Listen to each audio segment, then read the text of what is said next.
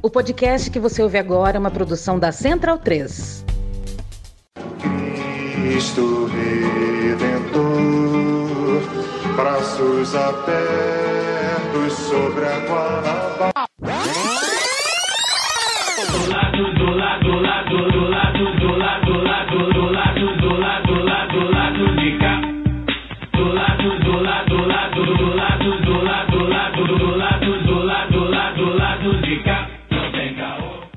Momento, ouvintes da Central 3. Hoje é quinta-feira, dia 25 de novembro de 2021. Eu sou Caio Belandi e este é o lado B do Rio 220, o antepenúltimo deste ano sofrido. Estou ao lado dos panelistas de sempre, Daniel Soares, Fagner Torres e Luara Ramos, para entrevistar o sociólogo e professor, escritor também, Gessé Souza. Foi um papo sobre a história, a conjuntura do país através dos pensamentos de Gessé, expostos em vários livros como A Elite do Atraso, A Classe Média no Espelho e o mais recente, Como o Racismo Criou o Brasil.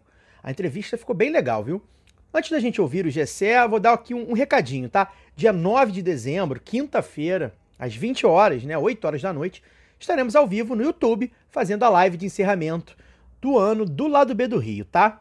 Então você já marca aí na agenda, né, para interagir com a gente, tá? 9 de dezembro, 20 horas, no youtube.com barra lado B do Rio, o último lado B do ano, ao vivaço, tá? E aí na sexta, dia 10, ele vai entrar normalmente no feed. Mas claro, a gente espera vocês para interagir com a gente, mandar perguntas, comentários, enfim. Agora você já sabe os recadinhos dos nossos parceiros.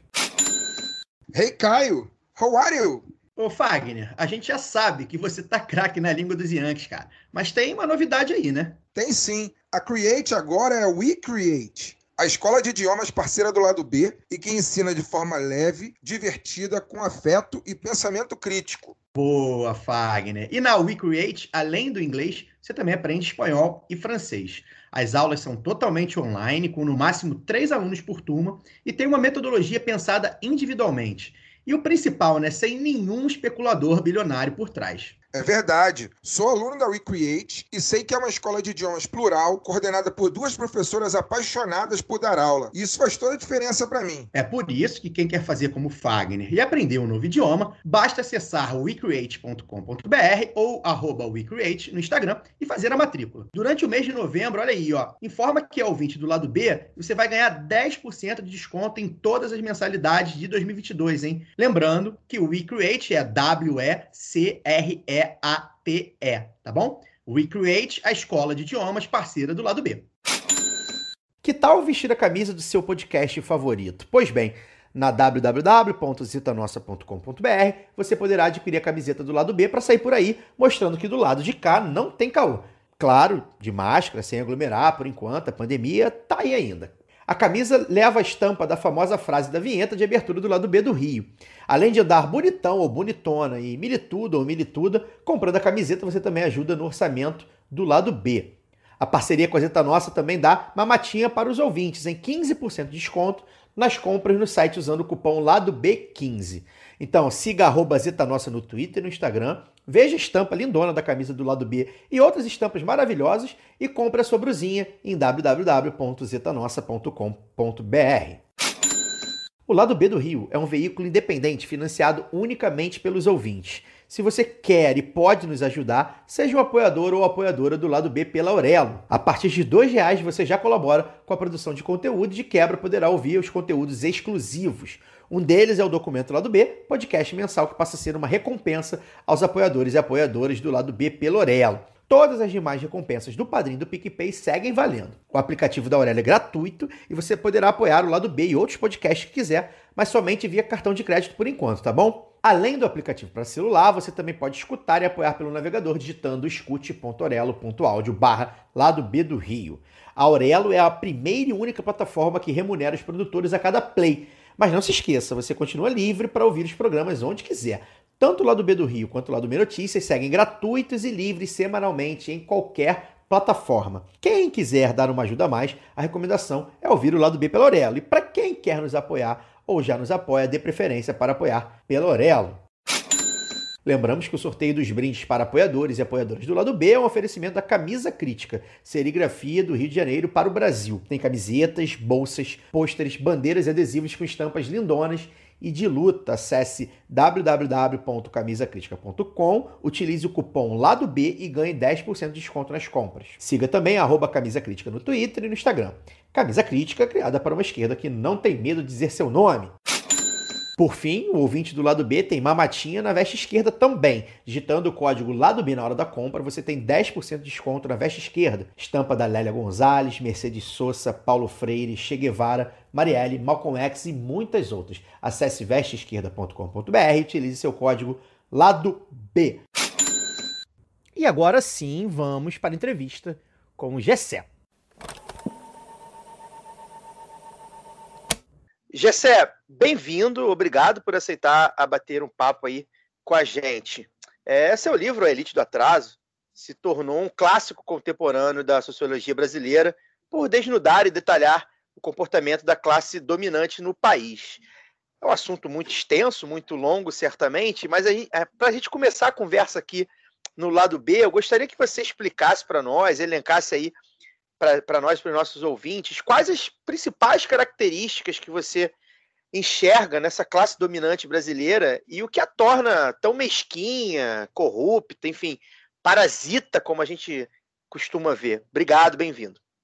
Obrigado a você. É, no fundo, a, é, no fundo, a, é, isso tudo é um processo de, de, de conhecimento, né? essa questão de desvelar quais são os aspectos da dominação social no Brasil, né, sempre foi a minha, enfim, a minha, a minha, o meu ponto de reflexão, é, desde que eu decidi é, me tornar um intelectual. É, e é, isso são processos de, é, aprendi, aprendi, de aprendizado. No A Elite, é, no A o atraso da, da elite brasileira, né? É, nesse, nesse livro eu procurei fazer o quê? Eu, eu procurei me contrapor à forma dominante é, de como o país é percebido. Né? Essa forma, a gente poderia dizer de um modo, é, enfim, de um modo resumido, que ela, ela é montada pela humilhação é, do povo, do povo brasileiro. Né? É, a humilhação é montada a partir de um recuo histórico ligando aí a Portugal, etc., e de uma herança da corrupção e da desonestidade. Né? Isso vai atingir o povo. É, e você, vai tirar a classe média branca, que já se sente europeia por conta da, da origem, e a classe e a classe da elite, especialmente a de São Paulo, que é a mais importante, que vai se ver como, a, como americana, etc. O bandeirante aí, né, transformado em empreendedor, etc. Essa loucura toda. Quem, quem fica é corrupto e ladrão é o povo, né? os 80%, negros, mestiços, etc. É, que foi uma. Um, e eu quis montar isso a partir da história da escravidão, né? que é, é ou, ou seja, ao invés de montar uma cultura que vem de Portugal, que é uma bobagem, é, monstruosa, né? É, se, nós estamos montados por instituições, não havia escravidão em Portugal, então a gente pode gostar de bacalhau e, e falar por, e falar português, que as relações sociais, que é o que importa, não são as mesmas, né? É, é, é que foi todo montado para criminalizar o povo, né? E tornar o assalto dessa elite invisível, que é o que todo o esquema de poder quer se tornar invisível. Para isso, você cria o bode expiatório perfeito, que é você criminalizar o Estado, a política, o voto e a participação popular. Né? Eu quis denunciar isso. Né? Ou seja, uma interpretação que eu quis fazer foi uma interpretação nova sobre o Brasil. Né? Ela não é a interpretação dominante. Né? É que eu acho que só tem uma, né? e que domina a esquerda, domina partidos é, de esquerda, é, né? etc. Né? É, e eu quis montar uma outra né? que vá de encontro a isso, que perceba a dor e o sofrimento montado a partir da escravidão, que é real, realmente o nosso ponto inicial. Esse foi o ponto de, é, do a, a, elite do atraso. Para me contrapor a Sérgio Buarque, que é o, é pensador elitista, né? que tira onda de que é crítico, etc., claro, né? mas que é o pensador elitista mais importante do Brasil. Né? Ou seja, que vai influenciar todos os outros. Né?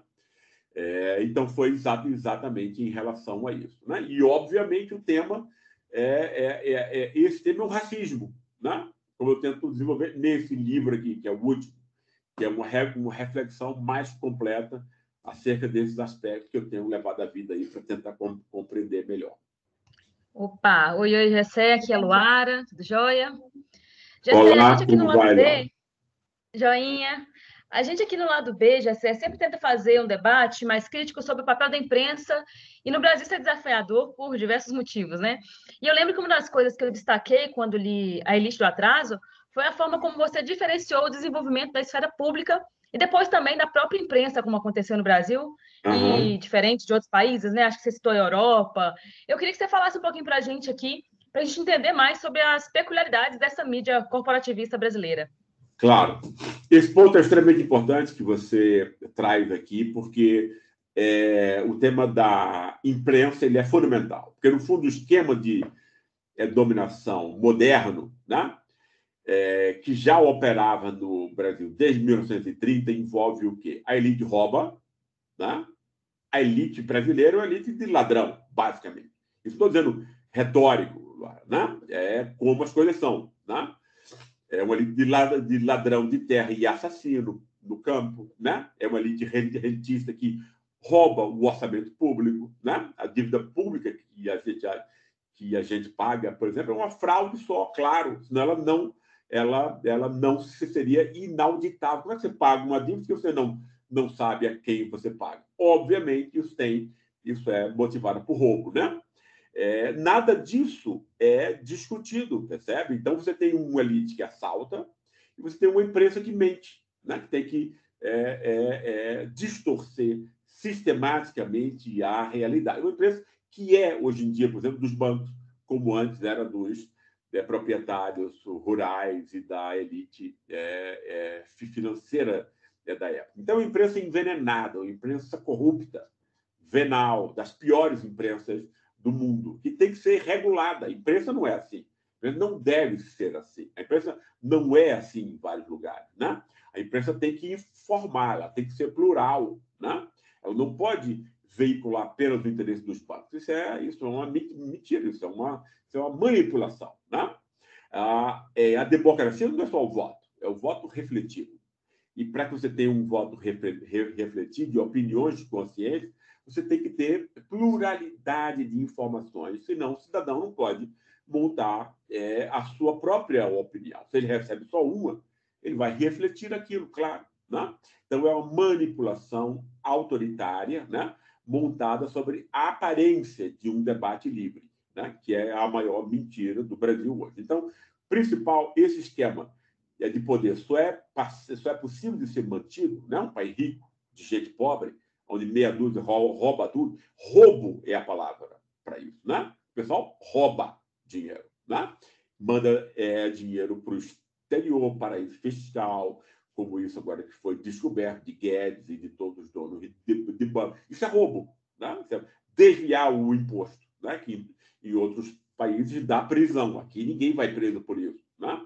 Então, essa elite de ladrão, né, que é a nossa, né, só pode continuar roubando né, é, se ela tem a imprensa para é, fazer esse trabalho sujo para ela, de mentir cotidianamente né, por outros assuntos, né, é, dizer que a culpa disso vem de outras, é, vem de, de, de outras coisas, de outra maneira, e imbecilizar o povo brasileiro. Né?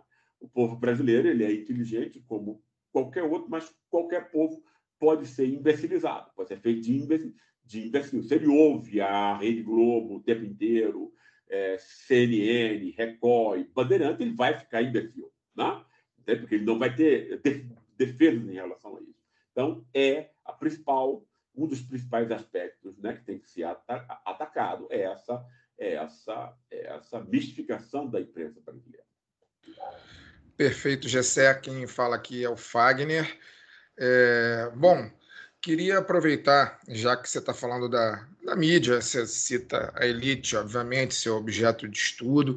Né? É, minha primeira pergunta, ela vai um pouco, como o Caio já citou no, na pergunta de abertura do programa, você se tornou um autor editorialmente bastante popular a partir das suas críticas ao que se convencionou chamar de elite e classe médias brasileiras. Né? Primeiro a elite do atraso, depois a classe média no espelho. Né?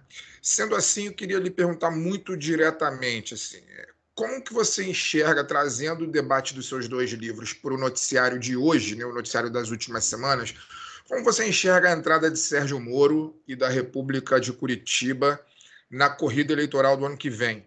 Você crê que esses ex-representantes do judiciário serão eleitos de antemão por essas duas classes como seus representantes num projeto de redenção nacional? E quais interesses e semelhanças você enxerga entre esses atores políticos e a forma de existir e agir das elites brasileiras? É, veja bem, até eu estava aqui reescrevendo hoje né, o, é, o, é, o prefácio da segunda edição do livro Atolista da Inteligência Brasileira, que ele foi lançado em 2015. Esse foi o livro que me transformou no intelectual público, né? porque naquela hora é, é, a Lava Jato tinha o apoio da maior parte da população, quase 90%. Né? É, eu estava no governo é, de Dilma, mas é, o próprio é, governo apoiava a Lava, a Lava Jato, vários dos seus, é, dos seus ministros, líderes, e quem criticava a Lava Jato em 2015, criticava no máximo os seus excessos, digamos, digamos, digamos assim, as suas eventuais é, contradições, etc. E esse livro, A Tolice da Inteligência Brasileira, eu já dizia que a, que a Lava Jato era um engodo desde, desde o começo. Não? Era, uma, era uma mentira. Né? Isso tinha a ver com o fato de uma leitura da da interpretação do Brasil, né? que, no fundo, é a, é a base depois da minha leitura das classes, etc. Né? Então, é, é, é, no fundo, é uma leitura alternativa e crítica sobre a sociedade brasileira como um todo. Né? E como ela é interpretada. Né? Porque, no fundo, a gente vive de ideia, a gente não imagina isso. Né? A gente imagina, é, imagina que a gente se comporta e cada um está criando ideias ao, é, o tempo todo. Isso é uma bobagem. Né? A gente, a gente, a gente, a gente está, a gente se comporta de acordo com ideias e ideias que são montadas por intelectuais, que depois vão ser ideias que vão ser montadas pela elite, pela imprensa, né? e vão e vai estar em todos os lugares. Então a gente é montado por essas ideias que são as ideias é, dominantes. Né? Então, eu procurei fazer aqui, nesse livro, o Atolista da, da Inteligência Brasileira, sobre essa forma de interpretar o Brasil. Né? Então, tem a ver com essa com essa bobagem de que é um povo é, desonesto, corrupto, que vota em corrupto, etc, etc, que é a forma de você, criminalizar o povo. Eu acho isso importante, porque esse, essa é a base, é a base primeira. Né? E você vai montando uma. E a elite, que no fundo é a classe efetivamente cínica, né? É, dessa, desse arranjo inteiro, ela é, ela é cínica por quê? Porque a elite sabe que quem rouba é ela. Né? É, né, ali com quando você você vê André Esteves ali né, conversando com os seus com os seus é, investidores, ele sabe que quem manda é ele, que o cara do, do Banco Central liga para ele para ver a taxa de, de juros, que o presidente da Câmara, que tem um voto com, comprado por ele, pelos seus amigos, vai, vai perguntar o que ele quer. Ou seja, aí ele sabe que ela, que ela manda e que ela é, é e ela cinicamente sabe é o que isso implica para as outras pessoas, mas as outras, as outras classes não. E muito especialmente a classe média. A classe média é importante, né, para a elite. Por quê? Porque a elite é muito muito pequena, né? No máximo é 0,01% tem toda a propriedade do Brasil, né? Não o, o, o Jeep Renegade e o, e o apartamento, como a classe, a classe média imagina, né? mas a real propriedade é que vai é, controlar tudo. Né? Isso é de é 200 mil pessoas, inclusive a família. E a elite, então, não pode ser um agente, ela pode controlar por trás, né? mas ela não pode ser um agente político. Ela precisa ter uma massa de manobra, né? uma espécie de tropa de choque em que ela possa pôr nas ruas, sempre que, for, sempre que ela achar necessária. A elite vai achar necessário isso quando? Quando alguém tiver um líder popular pegando 20%, 30% que seja do orçamento público e dividindo esse orçamento público, que é o que é necessário para a inclusão popular. O orçamento público é pago pelos pobres. Né? Os ricos não querem isso. Os ricos, os ricos querem roubar o orçamento inteiro, inteiro, inteiro, botar no bolso. É isso que está acontecendo agora, pessoal. Né? Vamos abrir a cabeça. Ninguém está falando nisso porque todos os jornais pertencem a esse pessoal. Ninguém quer ser demitido. Né? Não sai nada, né? obviamente. Isso é roubo. Né? E aí, a, a, a, as ideias, portanto, que vão criminalizar o povo, vai ser importante para essa elite. Por quê? Porque ela pode culpar o próprio, o próprio povo. Né? E é, é, vai substituir o racismo que existia antes, o racismo explícito, né? porque era negro, porque era mestiço agora, e que depois de Getúlio Vargas vai é, ser necessário, porque Getúlio tinha interditado o racismo né? É, aberto. Né? Então vai ter que ser, vai ter que inventar, vai ter que ter intelectual, talentoso, para transformar esse racismo racial em racismo cultural, né? de, é, que vai estar base, base, baseado na noção de um povo desonesto. Né? Mas você humilha e você é, é, é, e você derrota a autoestima, a autoconfiança de um povo inteiro, né? quando você usa a pecha de, de, de, de desonesto. É um substitutivo do racismo, sem precisar tocar em raça. Né? E você ainda tem o apoio da classe média branca, né? que é, não tem a propriedade que ele tem, mas tem o quê? Tem o capital cultural, tem o conhecimento é, e a reprodução desses privilégios educacionais que vai garantir aos brancos né? é, todos os bons empregos. Essa é a aliança de poder no Brasil. Né?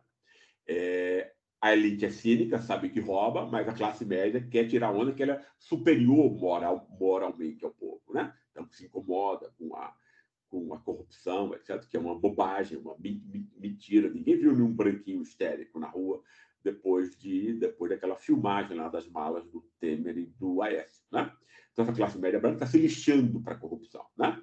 Ela quer só que os negros não vão para as universidades e que não tenha pobre nos lugares onde ela frequenta. Essa é a única preocupação da classe média branca brasileira racista. E esse é o arranjo de poder. Mas você precisa é, livrar a consciência do racista. Dizer, olha, você não é um canalha racista, você é um campeão da moralidade. Né? Qual é o canalha racista que não gosta de mascarar o seu próprio racismo com esse, com esse, enfim, com essa pátina é, dourada da falsa moralidade, né? Essa é a história da dominação social no Brasil nos últimos 100 anos. Ela só se repete. Professor, é, Daniel falando aqui, vou usar o meu lugar de fala de economista para fazer uma pergunta sobre a sua experiência na presidência do IPEA, Instituto de Pesquisa Econômica Aplicada do, do governo federal, em pouco mais de um ano, né, de 2015 a. por exatamente um ano, de 2015 a, a 2016, e como foi a sua experiência de entrar numa instituição burocrática, né, burocratizada, com funcionários concursados, aquela história toda, que se orgulha muito da qualificação é, de seus, do seu corpo técnico, mas que muitas vezes se identifica com essa própria elite. E como é que foi essa, essa experiência à frente do IPEA? É, foi uma experiência muito interessante, aprendi, é, aprendi muito, tem ótimos técnicos no, no IPEA, foi com os quais eu trabalhei, né? mas obviamente também foi muito difícil, porque é, o governo inteiro estava sob ataque. Era muito difícil fazer alguma coisa.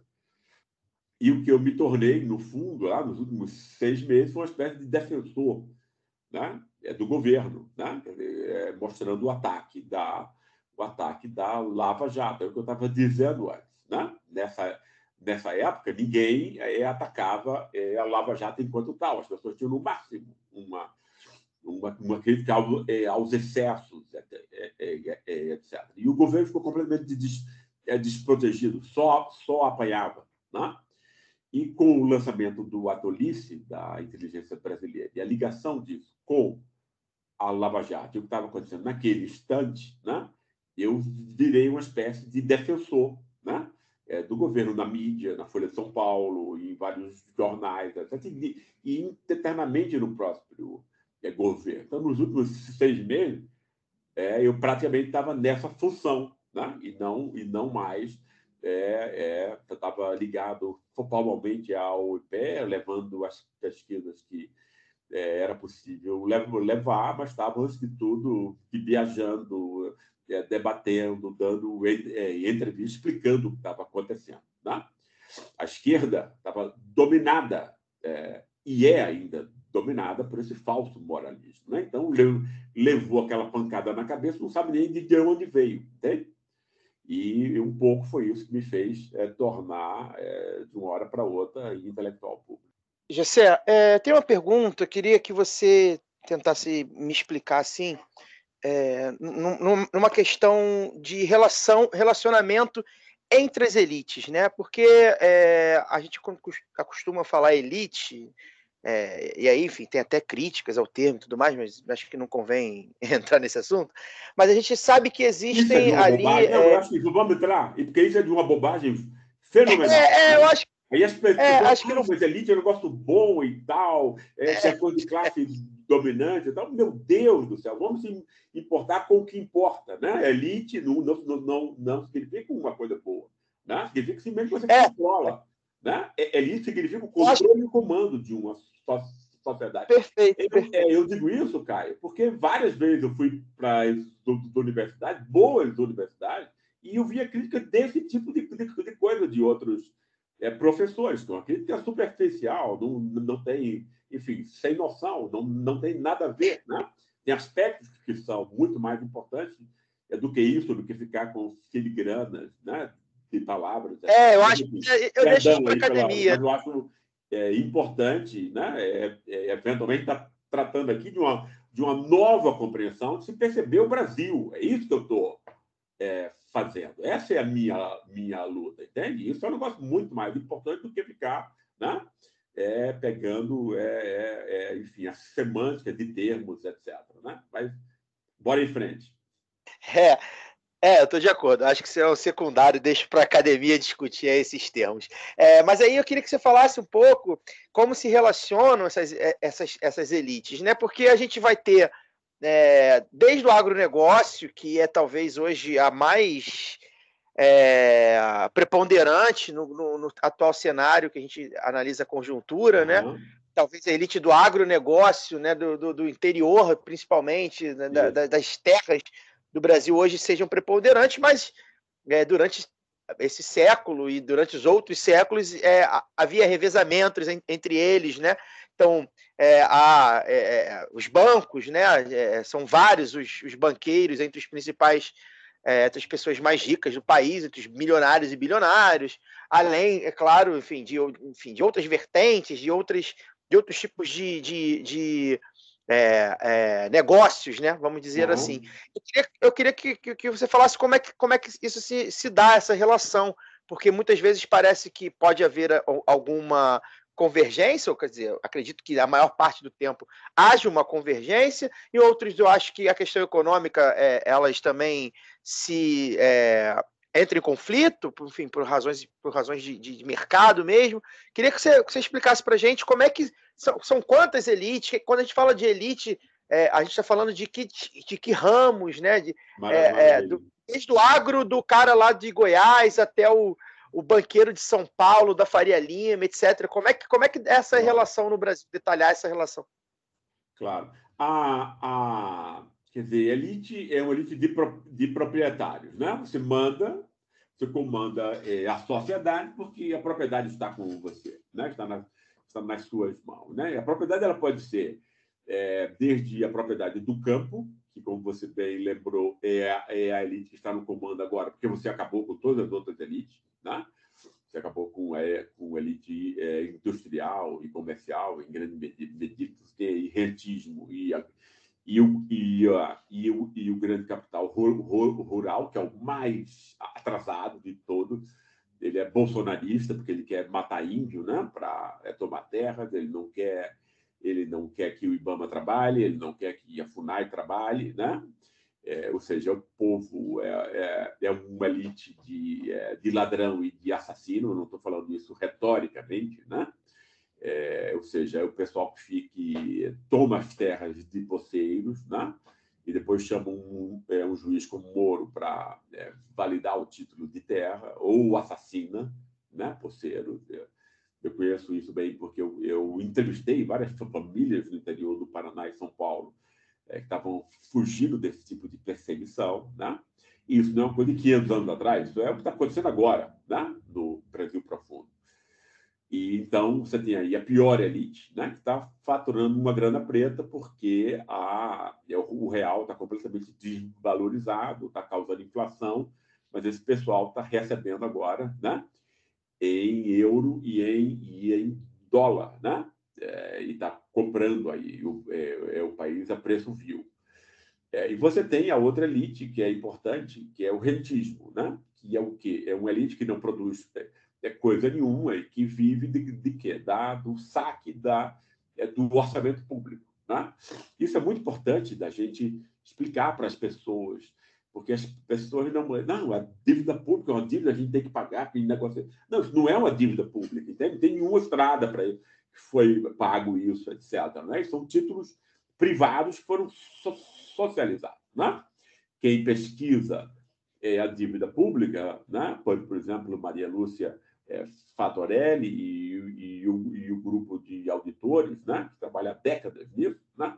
mostra que é isso, a dívida pública é um roubo. Né? entende? Né? Ou seja, você tem aí uma elite de, de ladrões, né? O que, é, o que, é que esse pessoal produz, entende? É, e que e que estão é, com Bolsonaro, estão com todas as formas que têm a ver com você reduzir trabalhadores é, e os seus é, direitos a nada, né? Então essa elite, eu me refiro a essa elite, né? a conjunção dessa elite, especialmente a elite rentista e a elite rural hoje em dia, né, porque você acabou com, a, com o que restava de elite industrial. Né?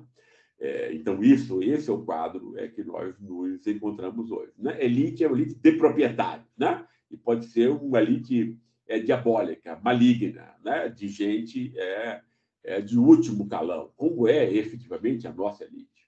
Vamos lá, professor Gessé. Fagner falando novamente.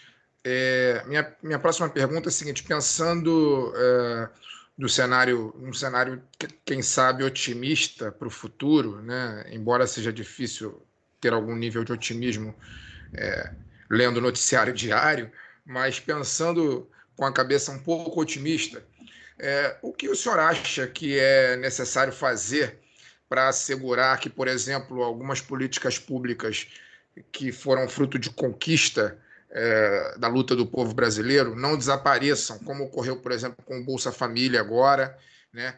e que, a meu ver, corre o risco de acontecer em breve com as ações afirmativas né, das universidades. Ano que vem elas vão passar por um, um, um processo né, de 20 anos de, de, de reanálise, né? E eu acho que assim, para o governo que a gente tem, o sonho é que os negros, como o senhor mesmo já disse, não tenham acesso à universidade, hipótese alguma. Né? E eu acho que essa discussão, de alguma maneira, ela vai vir à tona, porque tanto o Bolsa Família quanto as cotas sempre foram atacadas pelo, pela grande mídia, pela classe média, enfim. O senhor já tratou isso muitíssimo bem. E aí, o que, que o senhor acha que é necessário fazer para que algumas dessas políticas públicas, é, imaginando um futuro melhor, não desapareçam? Né? E, e é possível alcançar algum nível de justiça social nesse modelo e com essa herança, é, esse modelo econômico e essa herança escravocrata ao qual o Brasil integra?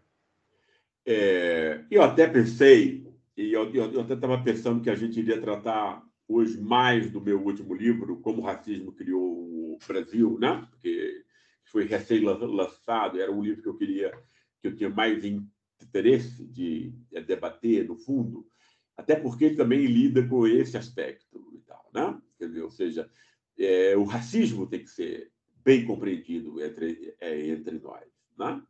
Esse é um ponto, esse, esse é um ponto principal, né? Eu parti é, da ideia de que o racismo racial comanda né, é, é o sistema de, de, dominação e de humilhações né, é, que formam a sociedade brasileira, mas o racismo racial não é o único. Né? Existem outras formas de racismo, que ele, inclusive você pode é, é, é ter o racismo racial sem que você perceba, sem que você fale em raça. Né? Mas as vítimas vão ser os negros. E as, as vítimas vai ser o negro pobre, vai ser a classe raça dos é, humilhados e marginalizados no Brasil, né?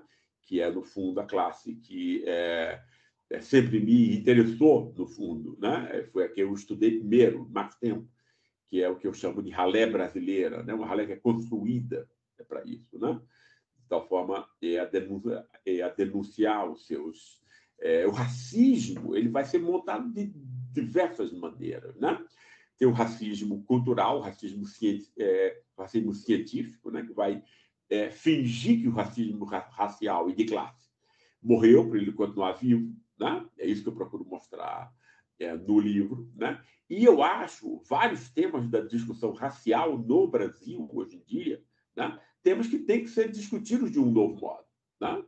É, temas como lugar de fala, representatividade, ou seja, a forma como o racismo foi capturado pelo capitalismo financeiro, né?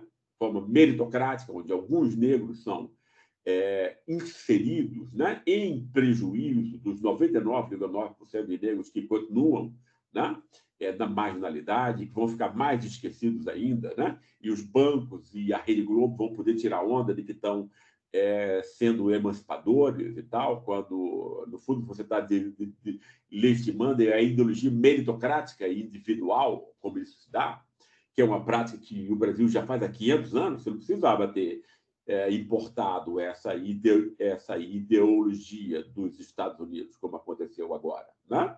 Então, o Brasil já faz isso aqui antes, vai, sempre integra é, os elementos mais é, talentosos dos mestiços e dos negros, né? desde que seja individual. Né? Não pode ser né, a classe inteira, a raça inteira. Né? É, esse é um tema, por exemplo, fundamental e que eu vejo muito, muito pouca gente discutindo. Né? É, e quando você fala em racismo estrutural e deixa só o nome rolando por, é por aí, não, não, não explica que estrutura é essa, você também joga água no moinho dos seus inimigos.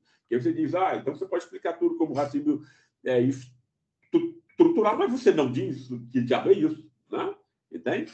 Essas coisas que tiram onda que são é, uma discussão progressista, emancipadora, não são.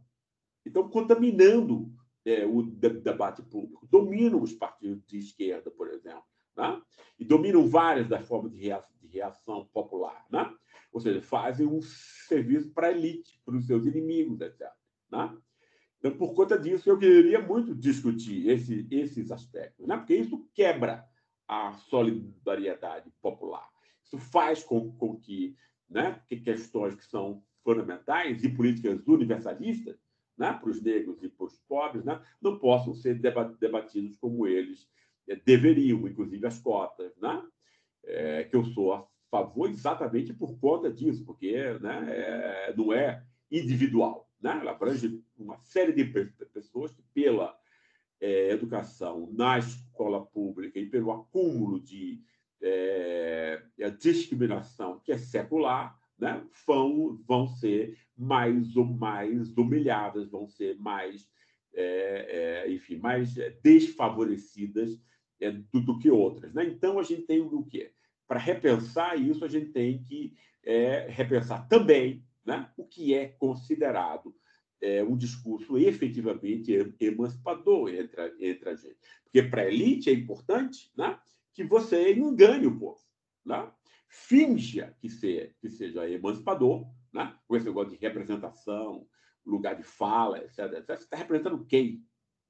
Irmão? Quem foi que deu essa procuração para é, você, etc. Tem lugar de, de, fala de quem? Né? Que história é essa mentira absurda que o oprimido sabe mais sobre a opressão do que outra pessoa? Isso é um completo, uma, é uma demagogia barata. Né? Obviamente, né? o oprimido é quem sabe menos normalmente, etc. Né? Então você tem aí todo um, é um discurso né, que finge ser emancipador, que tem enorme penetração nos movimentos populares e no, nos partidos de, de, esquerda. Essa crítica a gente de, deveria, Wagner, é começar antes até, né?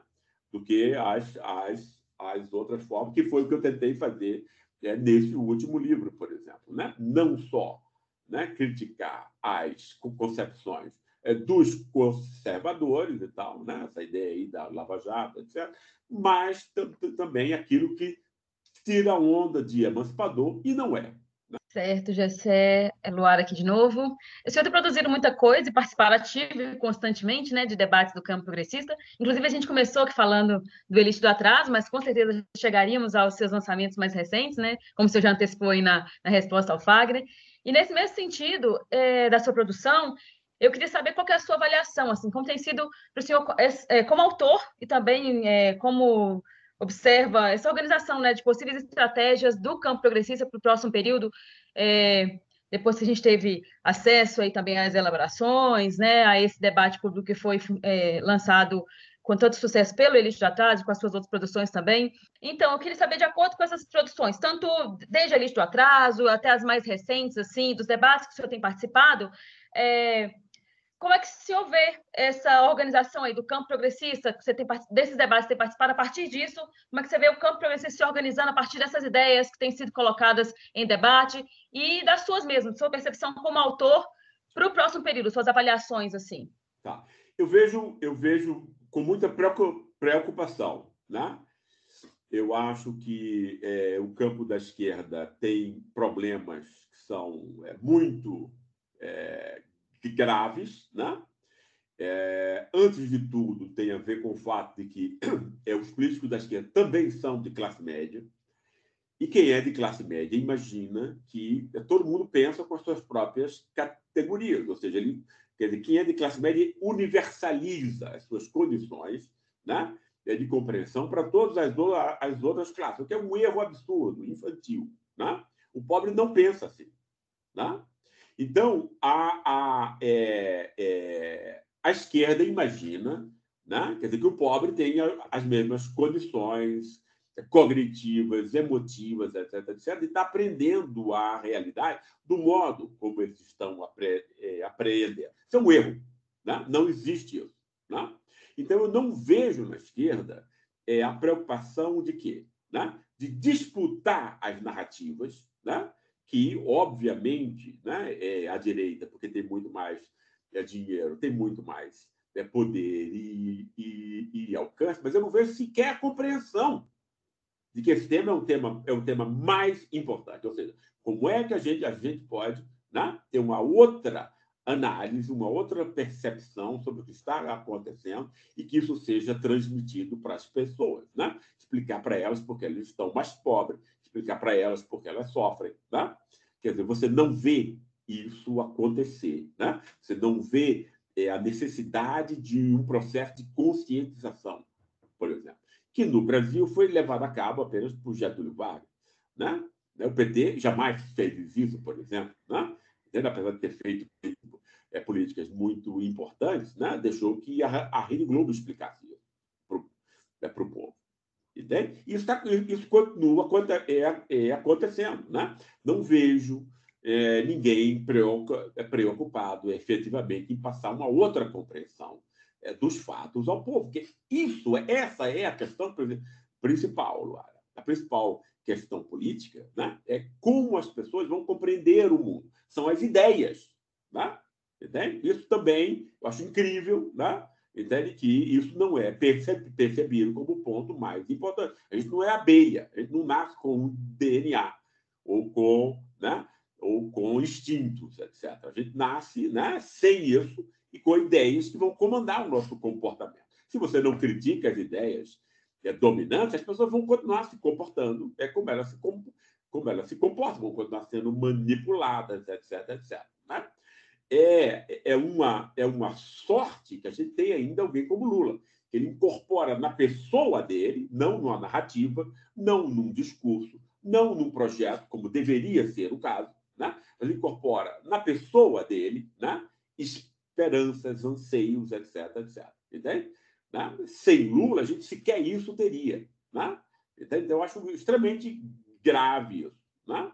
É uma esquerda desnorteada, né? Sem projeto, né? que não critica os projetos é, dominantes, né? que é, é, é, é, é uma presa fácil, portanto, né? para todos os dis discursos falsamente críticos, né? como lugar de fala, como não sei o que, e essa bobageira toda. Né? Eu digo bobagem, porque é bobagem. É bobagem no sentido científico, é fácil, é extremamente frágil, é fácil de desmontar, fácil de desconstruir e tem efeitos é, políticos extremamente nefastos. Né? Nada disso é debatido como deveria ser. É tudo pensado no curto prazo, é tudo pensado na próxima eleição. Então, eu vejo isso com muita preocupação. Né? É claro que a gente tem aí a sorte de ter uma grande figura, né? Lula, no caso, né? que, re... que parece que resolve isso tudo. É como se o povo tivesse consciência, porque escolhe Lula. Né? Mas são outras as, raz... as razões. Às vezes me dá muito desespero né? de tentar passar essas preocupações e ninguém é, entender efetivamente né? É do que eu estou reclamando, entende? Certo. Acho que até a questão do populismo também, né? Que eles usam para poder combater tanto a, a, figura do Lula, revivaram essa, esse debate aí do populismo, que é o que, que é onde acho que, que tentam pegar o Lula ali pelo, pelo calcanhar, vou dizer assim, tratar como um mero populismo. É, exato, é, uma, é, uma, é um negócio incrível isso, né? Populismo foi uma palavra que a elite criou, né? para estigmatizar todas as políticas que fossem em benefício do povo, né? Então, no Brasil, se acredita, né? que o que você faz para 80% da população é populismo. Né? Então, democracia é o que você faz, obviamente, para os 20%, para os 20% entende? É, e, muita, e muita gente né, é, é enfim, é, engole esse tipo de é, explicação, etc. Né? Então, eu acho que tem que ter muito cuidado ao usar essa palavra. Né? Entende? Quer dizer, eu acho que toda política deve ser populista, ou seja, em, é, em, é, em benefício do povo, em benefício da, mai, da maioria. Né? É, a demagogia manipuladora é um outro assunto. Né? E ela não merece, não merece o nome populismo. Professor, dentro da, do seu novo livro, né, que você discute o papel do racismo na construção da sociedade brasileira, que características que o senhor observa é, como específicas da sociedade brasileira, é, que são específicas da sociedade brasileira e, e a diferenciam do racismo que é observado em outros países, tanto os, os em desenvolvimento né, do, do sul é, social, quanto dos países do norte? Ah, eu acho que, por exemplo, o, o, racismo e a importância do racismo torna o Brasil muito parecido com os Estados Unidos, por exemplo. Né? O, o, é, o número de negros nos Estados Unidos é bem menor, mas a política eh, americana é dominada pelo racismo. Né? Do mesmo modo como a política brasileira é dominada pelo racismo. Né? Todo esse tema, e é isso que eu tento mostrar no, no livro Como o Racismo Construiu é, o Brasil, toda a ideologia elitista que passa a ser dominante a partir de 1930 contra Getúlio Vargas, né? ela vai fazer o quê? Olha, ela, ela vai pegar a noção é, que se tinha do povo brasileiro, porque ele é mestiço e negro, como a lata de lixo da história. Né? É, é, essa era a concepção que até 1930 todos, sem exceção, todos os intelectuais brasileiros tinham da sociedade brasileira. Obviamente, né? é, é o que se tinha da política, etc. Todo mundo achava isso. Né? O racismo era aberto. Né? a, a, com Vargas, né, e se utilizando da noção do bom mestiço, que é uma tentativa de inversão é, do, Gil, do, Gilberto Freire, né?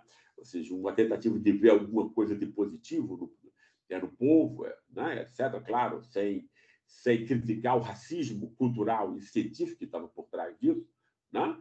mas tentando ainda assim mostrar que o povo não era, é, não era essa lata de lixo inteira, né? ele não critica o quê? Ele não critica a oposição entre espírito e corpo, que é a oposição que vai, que vai, vai, que vai estar presente em todos os, todos os racismos, inclusive o racismo cultural. Você diz que os Estados Unidos e a Europa né, são superiores, que eles são as culturas do espírito, etc. Então você tem que convencer os latino-americanos, africanos e asiáticos que eles são o corpo, né? afetos, etc. Ou seja, tudo que nos aproxima dos animais. Né?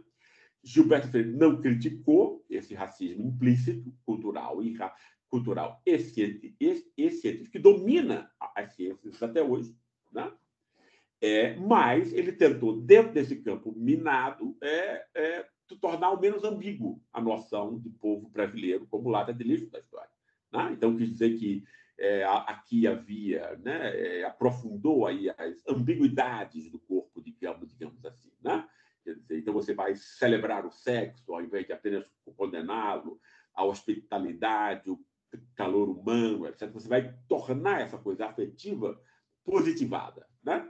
Isso foi importante para Getúlio Vargas, porque ele usou isso para interpretar o Brasil de um outro modo. Né? Montou propaganda disso. Getúlio não foi só um cara que industrializou é, o país e pretendeu incluir as classes é, populares. Ele também fez uma revolução cultural que ninguém fez, fora ele. Que é montar uma propaganda né, de que os brasileiros se percebessem pela primeira vez como um povo que tem que tem virtudes, que possa se orgulhar. Né?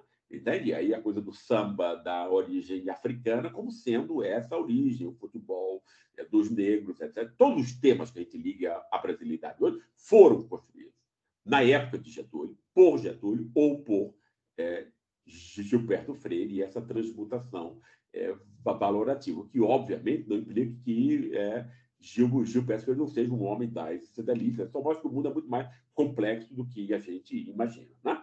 A elite vai montar o quê? Como o racismo tinha sido interditado por Getúlio Vargas, né? você não podia ser mais racista abertamente, pelo menos até Bolsonaro, né? é, você teve que, que o quê? Como é que você pode montar de novo é o povo brasileiro como lixo? Como lata de lixo da história. Né? Culturalmente, é isso que Sérgio Buarque vai fazer, por exemplo. Né? Vai dizer, não, o povo brasileiro é lixo porque ele vem de uma herança é, de ladrão, de corrupção, de roubo, desde Portugal medieval. Uma bobagem, uma fraude monstruosa, que sequer poderia existir corrupção na, na Idade Média. A corrupção pressupõe a soberania popular, ou seja, antes da Revolução Francesa. É uma bobagem se falar de, de corrupção, né? mas todo mundo aceitou isso, ninguém, ninguém, ninguém sequer perguntou isso. Né? Então, você montou uma herança e o povo brasileiro representa isso. Você já estigmatiza o povo e ele volta a ser. Né? Porque, é, como a classe média branca, ela não se considera parte disso. E a elite montou uma ideia para si mesmo de que ela era, era empreendedora americana, bandeirante, etc, etc. Especialmente a elite de São Paulo. Né? Então, o povo brasileiro voltou a ser condenado do mesmo modo como ele era antes, né? no racismo explícito. Só que o racismo mudou de máscara, e aí enganou todo mundo. Né? É, mas aí você conseguiu o quê? O que a elite conseguiu nos últimos 100 anos? Criminalizar o Estado, criminalizar a política, criminalizar o voto popular, legitimar a cultura de golpes de Estado no Brasil. Por quê? Porque o povo é percebido de novo como a lata de lixo da história, como corrupto e que é, vota e elege é, corruptos é, também. Né? Então, eu quis o quê desse livro? Né? Mostrar que racismo ele é múltiplo, né? porque senão você não percebe as máscaras que o próprio racismo racial assume né? para é, continuar vivo fingindo que está morto. Né? Ou seja, ele não precisa usar a raça, ele pode usar a cultura e pode identificar o, é, o povo como uma cultura né? É, é, é atrasada, né? moralmente inconfiável, etc., porque a dimensão moral é a mais importante dos seres humanos. Né? Então, se você quiser matar alguém, você diz que essa pessoa é corrupta, inconfiável. Né? Então, foi exatamente isso que, que é, os tais intelectuais brilhantes do Brasil, perseguidos, percebidos como críticos, admirados pela direita e pela esquerda, né? nos disseram até, é, até hoje. Né? Eu procurei nesse livro mostrar o quê? O racismo ele se substitui, ele é múltiplo. Né? Daí a ideia de um racismo multidimensional. Né? Que aí você pode perseguir negros não só é, dizendo que ele é inconfiável, porque ele é político, é corrupto, como ele pode também ser transformado no criminoso. Né? Foi a, a história dos Estados Unidos. Né? Os, é, como a, a guerra, pelo, a, a, luta pelos direitos civis americanos, torna, nos anos 60, o racismo explícito interditado na esfera pública, que Getúlio tinha conseguido interditar muito antes. Né? Então, a política americana vai ser montada através da guerra das drogas, a guerra contra o crime, que é uma guerra contra o negro também. Né? Então, o afeto racista continua lá. Ele só vai ser trabalhado de uma outra maneira. Né? Perceber a multidimensionalidade das formas de racismo né, nos ajuda a não ser feito de tolo, portanto, né? é, por essas é, políticas que é, é, é conseguem né? É, preservar o ímpeto e o afeto racista sobre uma outra máscara. Perfeito, GC. Acho que a gente conseguiu condensar bastante coisa. São muitas perguntas, são, muitos, são muitas obras que, que você publicou nos últimos anos, que, importantes para a gente refletir. Mas a gente já já tá, deu o nosso horário. A gente já deixa aqui um convite para voltar é, novamente para debater outros, outros artigos, enfim, outros problemas que o Brasil tem, que a claro. gente sabe que para debater questões do Brasil não falta. Queria que é. você deixasse seu agradecer primeiramente seu convite, seu é, aceitar o, o, convite, né? E deixasse seu recado final, enfim, se você tem atuação nas redes, procurar seus livros, divulgar o último livro. É, muito obrigado, tá? Claro. Obrigado a, a, vocês pelo, pelo convite, fiquei muito contente de poder participar. Obviamente, né? É, eu gostaria, gostaria, de lembrar aos nossos é, amigos que estão nos acompanhando aqui é, desse último livro, né, Como o Racismo Criou o Brasil. Né, eu acho que essa reflexão né, está de um modo mais maduro, mas também é, mais claro, eu acho, para as é, pessoas, inclusive das, das armadilhas né, é, de supostas é, formas emancipatórias e, obvia, obviamente, é, me disponho, quer dizer, no futuro, é, voltar a participar aqui com vocês né, é, desse tipo de debate. Gostaria de deixar um grande, um grande abraço para todos que nos acompanharam e para vocês também. Bem, mais uma entrevista aí com mais um pensador contemporâneo, bastante coisa para falar. Acabou que a entrevista ficou curta, como vocês viram, foi rapidinho, mas acho que a gente conseguiu condensar bastante coisa, conseguiu falar sobre bastante coisa. Espero que a gente consiga conversar com o Gessé mais aí ano que vem. Tem, mais, tem um livro dele muito interessante também sobre a guerra contra o Brasil, sobre o imperialismo norte-americano. Enfim, tem muita coisa para falar, mas acho que os ouvintes vão gostar. A gente conseguiu é, resumir aí um pouco dos pensamentos e dos livros uh, desse pensador uh, do, do, Brasil atual. Luara, boa noite. Boa noite, Caio, Fagner, Daniel. É sempre bom né, ouvir quem está formulando, quem se propõe a participar do debate nesse país que é tão maluco. Eu acho que, independente de a gente discordar ou concordar em parte, eu sempre admiro muito quem tem coragem de formular neste momento, assim, porque a gente, acho, não sei se vocês têm essa mesma percepção, quando a gente estuda história na, na escola, assim, a gente fica pensando, né, como é que isso aqui foi possível, como é que aquilo ali é, se desenvolveu daquela forma, né, o que fatos levaram a, a, aquelas... Foi construído, assim, o que a gente estuda hoje, né, e agora a gente vê isso cada vez mais rápido, a história se desenrolando diante dos nossos olhos, e ver gente com disposição para poder interpretar isso, eu acho sempre muito interessante. Eu realmente acho muito corajoso. Então, é, é muito legal poder participar, fazer umas entrevistas assim. A conversa com o Gessé acho que rendeu bons momentos aí, como a gente tem feito também aqui no lado B, recebido muita gente é, disposta, né? Eu diria assim. Assim como a gente também está com uma disposição danada para poder falar, interpretar, formular xingar quando a avó da gente deixa. então, espero aí que o pessoal tenha gostado. E esse é o meu boa noite de hoje. Pois é, Laura, participar do debate público, eu até fiz essa reflexão aí outro dia num grupo que eu participo.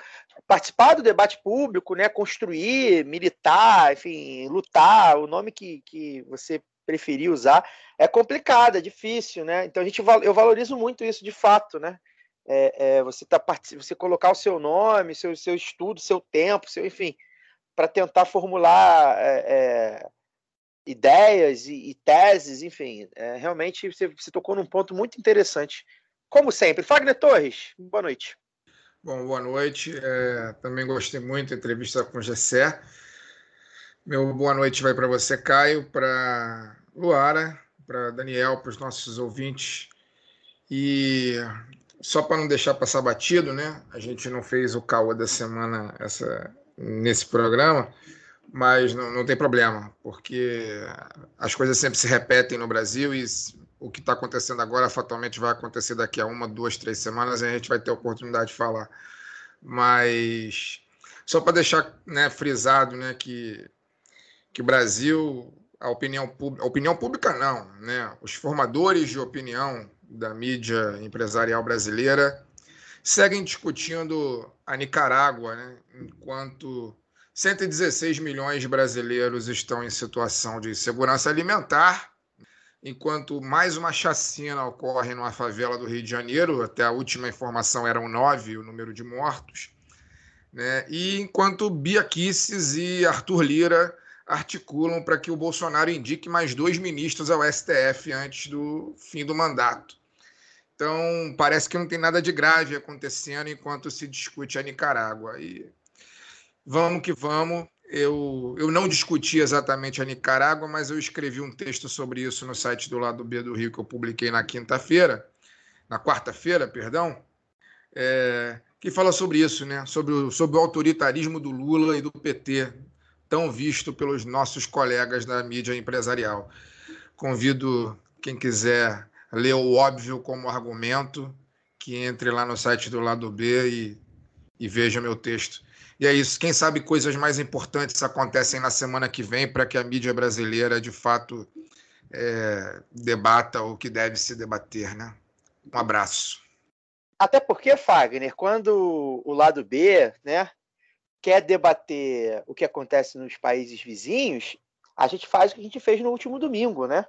Que é uma iniciativa da qual eu me orgulhei muito, ainda nem ouvi tudo, né? É, é, mas vi uma parte que foi a live é, com é, especialistas debatendo é, ali no voto a voto, né? O que estava acontecendo no Chile. Quando você quer saber o que de fato é, e interessa, né? Até a gente debateu isso lá no, no roletão da pistolagem, né? Não é que não interessa o que acontece na de alguma forma interessa para gente, mas aí a gente faz um debate honesto, né? E antecipado, né? Não, a gente não espera saber o que o PT acha ou o que o Lula acha para a gente achar, né? É o que a gente está fazendo agora com o Chile, por exemplo, né? Então, para quem quiser saber, e outro dia até vieram me perguntar no Instagram, pô, ninguém sabe nada e tal mandei a live lá, galera, é, é, youtube.com.br lá do B do Rio, vai ter lá a live B do Rio com a Talita, a Marília, a Giovano, Fagner na condução, enfim, debatendo ali, né, entrevistas, né, coordenadores de campanha, né, Fagner? Fagner pode até explicar melhor. Participantes lá da, da, das campanhas, enfim, mostrando ali é. a conjuntura ali em tempo real, né? Ou seja, é. A, gente, a gente não precisa saber o que, que o PT, o que, que o PSOL, o que, que o PSDB, o que, que sei lá quem acha, para achar alguma coisa, né? A gente, a gente vai sim, atrás da informação. Sim.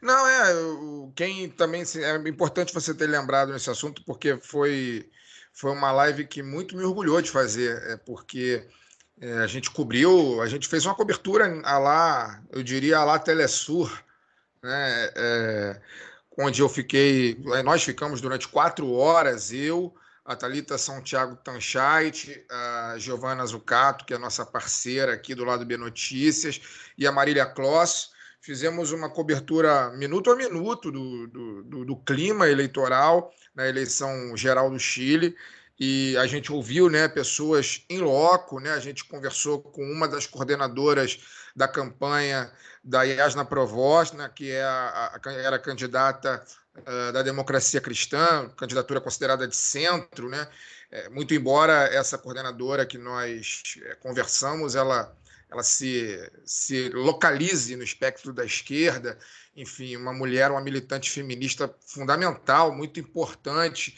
que há lá no Chile, a Javiera Arce, né? Ela deu inclusive um depoimento emocionado para a gente, né, sobre o impacto que era viver sobre a, o, o, dia de uma, uma possível eleição de um candidato fascista, né, que é o, o Cast, que, que passou para o segundo turno. Né, eu senti que a Javiera, que foi de fato o depoimento mais emocionado, que falava conosco direto de Santiago, é, das ruas de Santiago, é, ela falava como a gente, como eu, eu me vi né, naquele, se não me engano, 27 de outubro de 2018, né, que foi o momento em que o Bolsonaro passou ao segundo turno, né, e, e eu, eu me vi muito no depoimento dela, ela chegou aí às lágrimas, né, durante a live, porque ela ela pensou no Chile do Pinochet e toda a desgraça que significou a ditadura militar e depois o neoliberalismo. E depois ela ela me falou, ela falou uma frase durante a live que é muito forte, assim, que é nós pensávamos que esse seria os momentos, que esse seria o momento das mulheres. E a gente está vendo que não, ainda não. Ela falou isso e foi muito forte ouvir isso de uma mulher de origem indígena, de origem mapuche, falar isso eh, ao vivo ali com a gente na cobertura. É... E, enfim, além da Javiera, nós tivemos outros três convidados, tivemos é, especialistas acadêmicos e também militantes sociais né, que participaram conosco, deram uma, uma, um panorama de como foi aquele domingo de eleição e, e, e como eles viam essa ascensão da extrema-direita no Chile depois de todo o movimento de rua que ocorreu nos últimos anos, né, que levou uma nova constituinte. Né?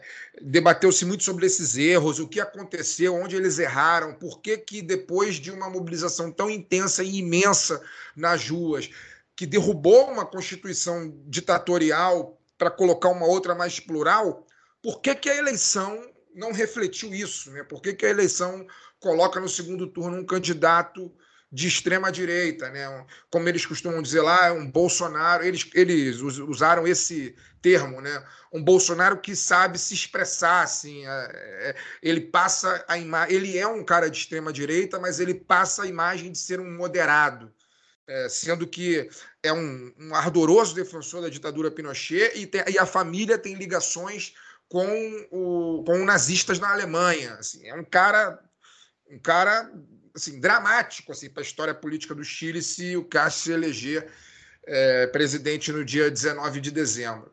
Enfim, foi, foi.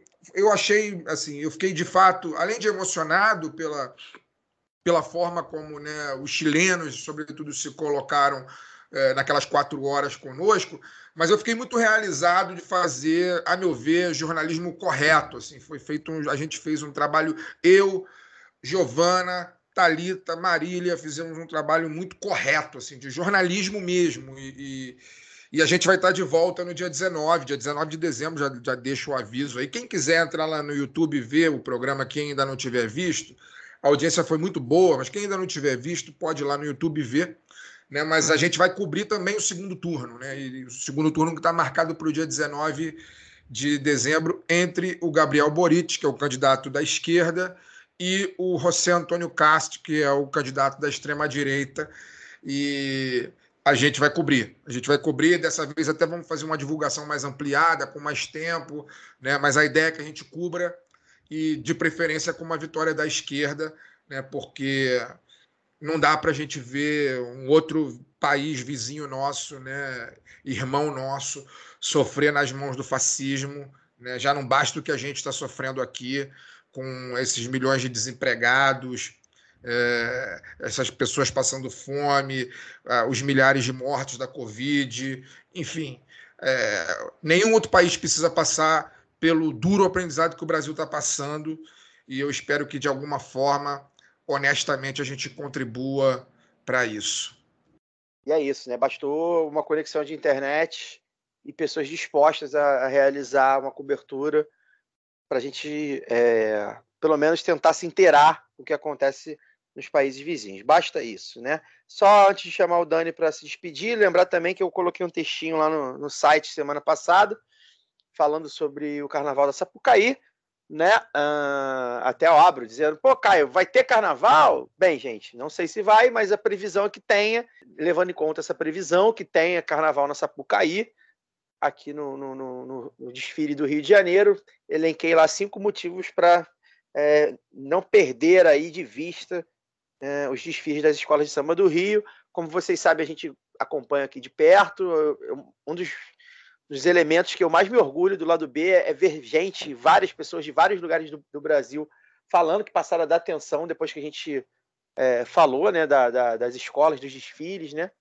E esse ano talvez seja na história, talvez, é, pelo menos na história recente aí, dos últimos 30 anos, 40, talvez, é, praticamente todo, todas as escolas vão ter enredos de é, de causa negra, de, de, de, de culto à negritude, de resistência, de resistência comunitária, tem uma de, de, de lenda indígena, enfim.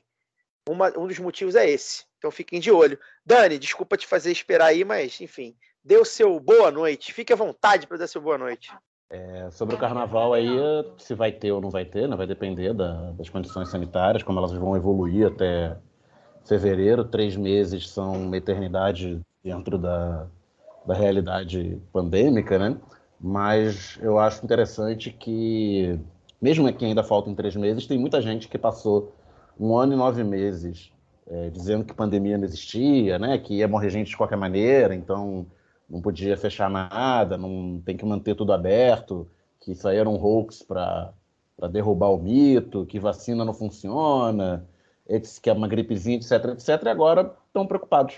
Estão preocupados aí com, com distanciamento social, é, com número de morte. Acho curioso. É, boa noite, até semana que vem. Pois é, no mínimo curioso. Até semana que vem, convidada também bem bacana para debater aí mais um assunto. E a gente está chegando ao final do ano, então convido a todos, vamos fazer uma divulgação aí massiva. Já falei lá no começo do episódio, mas relembrar que a gente vai ter aí a live de fim de ano, dia 9, quinta-feira de dezembro, 9 de dezembro, quinta-feira, às 20 horas, estaremos debatendo os assuntos e principalmente interagindo com os ouvintes, que é o que a gente mais sente falta, que a mídia podcast ainda não a gente ainda não conseguiu achar essa coisa da interação. Então a gente vai lá para o YouTube do lado B do Rio interagir com os ouvintes na live de fim de ano. Valeu, até semana que vem.